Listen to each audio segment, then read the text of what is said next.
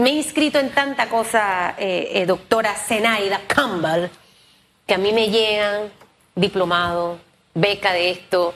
¿Por qué? Porque ando en búsqueda siempre de aprender. Uno nunca termina de aprender. Eh, y, las posiciones híbridas, que esa, esa terminología me la, me la aprendí hace un par de semanas aquí con un invitado, son las posiciones que están en este momento, ahorita mismo, valoradas en el mercado. Y, y Linade, y me encanta escuchar que Linade va en ese paso a paso de modernizarse, de ir eh, adaptándse a las nuevas tendencias. Y conversábamos hace poco también aquí con alguien acerca de esa estructura eh, dual, ¿no? Alemania es uno de los países que, que más creo eh, lo tiene bien plasmado. Yo creo que yo soy el resultado de eso. en primer año de la universidad yo dije, ya yo quiero estar en un medio porque yo quiero saber qué es lo que es esta cosa. Y 23 años después, mire dónde estoy. Entonces, esa mezcla eh, importante, ¿qué es este proyecto que ustedes están haciendo en el INADE? Háblenos un poquito de esto para que la gente que está en casa se motive, hombre. Cómo no, bueno, buenos días. Ante todo, muchas gracias por este espacio. Eh, definitivamente que la formación dual eh, es un modelo, una modalidad de formación que de hecho, si bien es de en nuestro país, está enmarcado en una ley que viene desde 1997 realmente no es hasta eh, en los últimos años que empieza a coger fuerza en Panamá. Hemos hecho algunas experiencias anteriores, tenemos de hecho un antecedente en el INADE en el año 2017, precisamente con el programa de mecánica automotriz, y lo hemos retomado y acabamos recientemente de dar inicio a este proyecto con 25 estudiantes que han pasado por un proceso de selección muy interesante, riguroso, técnicamente levantado, con participación de los sectores productivos. Pero lo interesante de este modelo dual es que permite una formación que combina el sector productivo, la participación de las empresas en calidad de empresas formadoras. Explica un poquito eso de, de este modelo dual que, quizás para muchos es un, ¿qué es eso? Claro. Eh, y, por qué en realidad, doctora, yo puedo decirlo con fe, yo, y de hecho mi recomendación a todas mis amigas que tienen hijos, cuando entran a hey, ponlo desde el primer año, eh, que, se vaya involucrando en lo que va a estudiar. Porque por eso va a ser más fácil que lo contraten. Ya tiene experiencia. Claro. Sin embargo, cuando sale del sistema, uno que contrata, uno le da duda, Chuzo, ¿será que le doy play o no le doy play? Porque hay hay que tener un periodo de adaptación. Entonces, para que usted nos hable de lo beneficioso que es este tipo de proyecto. Fíjate que la experiencia internacional y las investigaciones han demostrado que la forma más efectiva de asegurar la empleabilidad y de desarrollar las capacidades y de tener y de disminuir o hacer más eficiente el uso de los recursos del Estado y de las empresas es precisamente a través de formación dual. Y precisamente porque de lo que hablamos es de una formación combinada que tiene un componente de formación en el centro de formación y hay otro componente que es en la empresa que está en calidad de empresa formadora. Y lo interesante es el balance, el equilibrio, porque hablamos de un equilibrio de 70-30 un 30% de formación en el centro y un 70% de formación en la empresa. ¿Cuántas carreras en estos momentos hay en el INADE y cuántas de ellas ya se le aplica la, eh, la educación dual? Bueno, en el INADE nosotros estamos organizados por áreas de formación. Nosotros tenemos en este momento formalmente 34 áreas de formación y de cada área de formación se desprende por lo menos una docena de carreras en algunas áreas y en otras áreas una veintena de carreras dependiendo o áreas de formación. En este caso, mecánica automotriz responde precisamente al área de formación de mecánica automotriz y estos procesos tienen que ser respaldados por empresas que van a recibir a los jóvenes porque una vez que nosotros empezamos a formarlos, como en el caso de nuestro programa, que los chicos pasan tres meses inicialmente en una primera etapa con nosotros y luego van a pasar los siguientes 13 meses con una formación de lunes a sábado, con excepción de los viernes, en la empresa formadora y, el, y un día con nosotros. Eso permite que ellos aprendan no solamente los aspectos técnicos de la formación, sino que se formen en el interés propio de la empresa. Y en este sentido, la buena noticia es que hemos, hay, hay 12 eh, empresas que han apostado al INADE. Y que han apostado a estos jóvenes y que de hecho es una ¿en qué carreras de esas tantas en, que específicamente en este caso a mecánica automotriz porque es importante resaltar que durante el periodo en que ellos están en la empresa, que en el caso de este programa va a ser a partir del mes de enero, ellos van a estar recibiendo el 70% del salario durante el primer año, de acuerdo a lo que establece la ley. Yo sé así, yo soy muy muequera. Eh, en la balanza el 70% está básicamente en esa experiencia dentro de la empresa. Claro que sí. Y miren lo mejor yo estoy practicando, estoy aprendiendo y me pagan ese 70%. Claro, y tienen, reciben seguro social. buenísimo. Eh, realmente están muy bien apoyados. ¿Ustedes piensan llevar esto a otras carreras del INADE? Yo creo ciegamente en este tipo de proyectos y la verdad siento que el INADE sí es, al menos de mi punto de vista, una institución que, que, es bondadosa. Mi hermano estudió en el INADE técnico en electricidad y en aires acondicionados. Ama el INADE y son las carreras que ahorita mismo allá afuera Estamos demandando. Estamos demandando. Sí, de hecho, eh, son parte de, es parte de la historia del INADE, todo lo que es la formación en áreas técnicas especializadas. Y de hecho, pues nosotros en este proceso de transformación y mejoramiento del INADE hemos estado haciendo un recorrido por el país, porque finalmente el INADE existe para propiciar empleabilidad, movilidad y aumentar la productividad empresarial. Entonces hemos estado teniendo encuentros con el sector productivo, identificando las necesidades para nosotros poder actualizar nuestra oferta. Y es muy interesante todo lo que hemos venido recogiendo, escuchando acerca, por ejemplo, de la apuesta que estamos haciendo ahora hacia el sector logístico, hacia lo que es hotelería y turismo, hacia lo que es la agroindustria y agricultura que son de alguna manera áreas importantes que tanto el sector gubernamental como el sector empresarial y algunos de nuestros expertos han coincidido en que es hacia donde apunta las oportunidades de reactivación económica. Esta formación dual, por ejemplo, en mecánica automotriz, es a nivel nacional en todos los centros del INADES del país. Ya mantienen un porcentaje, porque aquí lo interesante es que a partir que el estudiante inicia estas clases, esta formación dual, él va creando un contacto con la empresa. Es decir, que hay otros países donde no existe esta formación dual, mucho menos en los centros educativos ni en las universidades. Esperan, y también ocurre en Panamá en algunas universidades, esperan que el estudiante se forme, termine la licenciatura y después va a tener un contacto con alguna empresa que le pide un antecedente si anteriormente ha trabajado, ha visto cómo es la mecánica. Y aquí estamos trabajando todo lo contrario y enhorabuena, que es positivo. Está creando esa, ese contacto del estudiante, la persona que se está formando en el INADE, con la empresa que probablemente lo pueda eh, contratar una vez termine este proceso de formación.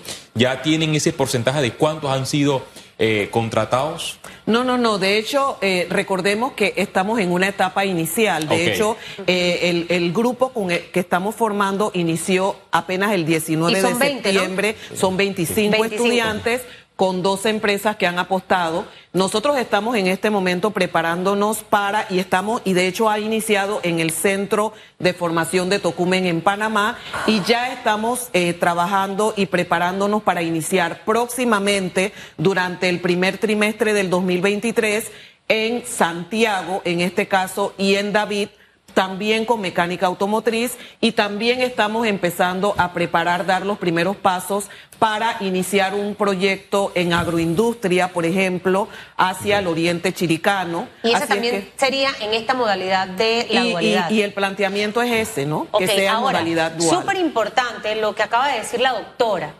25 chicos que usted inició empezando y contando que esto fue bien minucioso, o sea, no fue Tuvieron que pasar, me imagino, una serie de requisitos, de exámenes para poder estar dentro de este grupo de 25 personas que arrancan en enero Ajá. Ya en las empresas. En las empresas ellos formalmente. Ya están, ellos ya están formándose y de hecho es un proceso que incluyó evaluaciones psicológicas, Claro. entrevistas con participación del sector productivo y una innovación en la que hicimos un assessment center, un centro de valoración donde ellos tenían Como que hacer pasar pruebas y talleres un poco que tenían que ver con trabajo en equipo, con liderazgo, con resiliencia y algunos temas de mecánica. Ahora, esto que usted menciona, ¿por qué quiero hacer énfasis en eso? Porque la gente va a escuchar esta entrevista y la va a ver. Y van a empezar a llamar al INADE porque piensan que pueden entrar.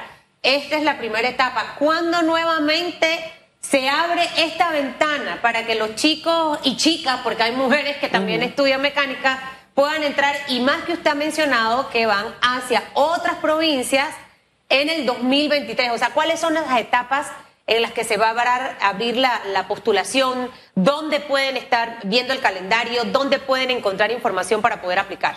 No, bueno, lo primero es que nosotros abrimos las convocatorias y en este caso está planteado para abrirse a finales del primer periodo. Eh, nosotros dividimos el año en periodos y nosotros a finales del primer periodo, ¿Cuándo que estamos termina? hablando de marzo más o menos del próximo año, debemos estar ya abriendo la convocatoria para en un próximo grupo en mecánica automotriz. Una vez tenemos, terminemos de cerrar este proceso de, eh, ¿Serán de 25 cupos igual? Generalmente sí, porque es un tema de asegurar la calidad. Estamos cuidando, queremos que el mayor número de jóvenes se formen, pero también es un proceso que requiere un seguimiento casi individualizado que permita que estos aprendices desarrollen las competencias esperadas. A usted la están escuchando en estos momentos por RPC Radio a nivel nacional.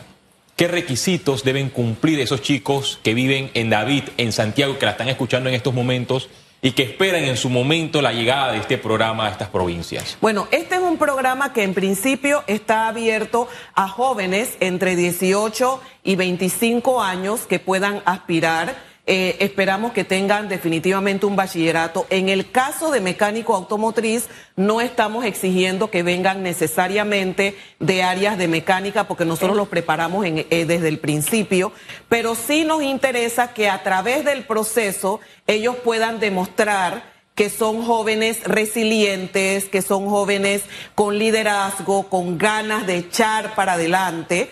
Eh, y que definitivamente, además, en todo el proceso, de alguna manera puedan mostrar dominio de algunas habilidades numéricas, aptitudes mecánicas, porque trabajamos también, pues, con algunos elementos para el proceso de formación. Pero yo creo que lo más importante ¿Tienes la gana? es que se atreva. Sí, Al final hay jóvenes que, que nos decían que ellos no creían que podrían tener ninguna oportunidad y fue muy interesante ver esos ojitos brillando y diciendo lo logré y sentirse orgullosos Sí. porque nosotros tuvimos 1043 Wow. jóvenes que aplicaron y de ese grupo se bajó en un proceso de selección a 50 y terminamos con 25 jóvenes seleccionados. Entonces es un orgullo sentir que tú eres el resultado de tantos jóvenes. A los que no entraron en esta oportunidad los hemos estimulado y los invitamos a que se atrevan a seguir intentándolo. Formación dual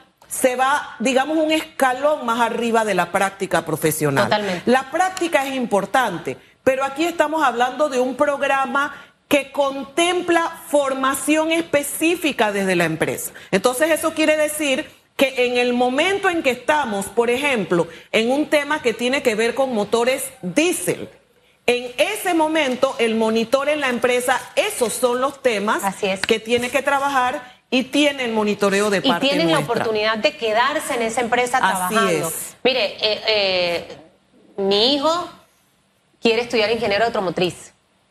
Mm. Le gustan mucho los carros. Eh, se sabe todo, ¿no? La bujía está sonando mal, la correa. Mire, Claro. a veces nunca limite sus sueños ni sus ganas de alcanzar las cosas. Eh, lo creo que lo más importante es tener las ganas y, y atreverse e ir. Si, si los chicos no encuentran, obviamente, porque estamos, esto está empezando, pero espero que, que- que siga y que el programa pueda ir eh, eh, creciendo y, y permitiendo a más jóvenes. Por supuesto. Carreras que hay dentro del INADE eh, que si no entro en esta, o sea, ya para aprovechar aquí los últimos minutos, porque van a tener que esperar hasta marzo a todos esos que quieren ir por el tema de la mecánica automotriz en, en, este proyecto dual. Eh, ¿Qué otras carreras tienen oportunidad de aplicar? Eh, y me encanta ver, esas son las ganas, por eso es que yo siempre digo que al panameño le gusta trabajar y le gusta aprender, que mil y tantos eh, jóvenes hayan, hayan presentado su documentación. Eso quiere decir que la gente está ávida de aprender cosas. No, de hecho, nosotros en este momento, en, en, el corte para agosto, según los datos de nuestra oficina de planificación, nosotros tenemos ya más de 126 mil jóvenes que se han formado en distintos programas, egresados del programa del INADE este año solamente en los primeros seis meses. Y definitivamente tenemos una gran cantidad de personas que están tratando de formarse y definitivamente tenemos áreas de formación en construcción, en tecnología, en mecatrónica, en electricidad, en refrigeración. ¿Qué es mecatrónica? Eh, que tiene que ver un poco con todo lo que es la, la, la, tecnología de robótica y de última generación en apoyo a los procesos industriales sobre todo.